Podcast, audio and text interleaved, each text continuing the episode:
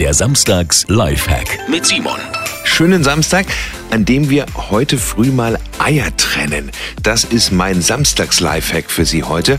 Vielleicht backen Sie ja zufällig die erste Runde Plätzchen und ich finde ja dieses Eigelb vom Eiweiß trennen immer total nervig. Also bei dem von einer Eihälfte in die andere rüberschütten, da geht mir oft das Eigelb kaputt, dann vermischt sich's doch und äh, es geht einfacher hauen Sie einfach das komplette Ei in eine Schüssel und nehmen Sie eine leere Plastikflasche, die so ein bisschen zusammendrücken, ein bisschen die Luft raus und dann die Flaschenöffnung direkt am Eigelb ansetzen und jetzt da, wo Sie die Flasche zusammendrücken, wieder loslassen.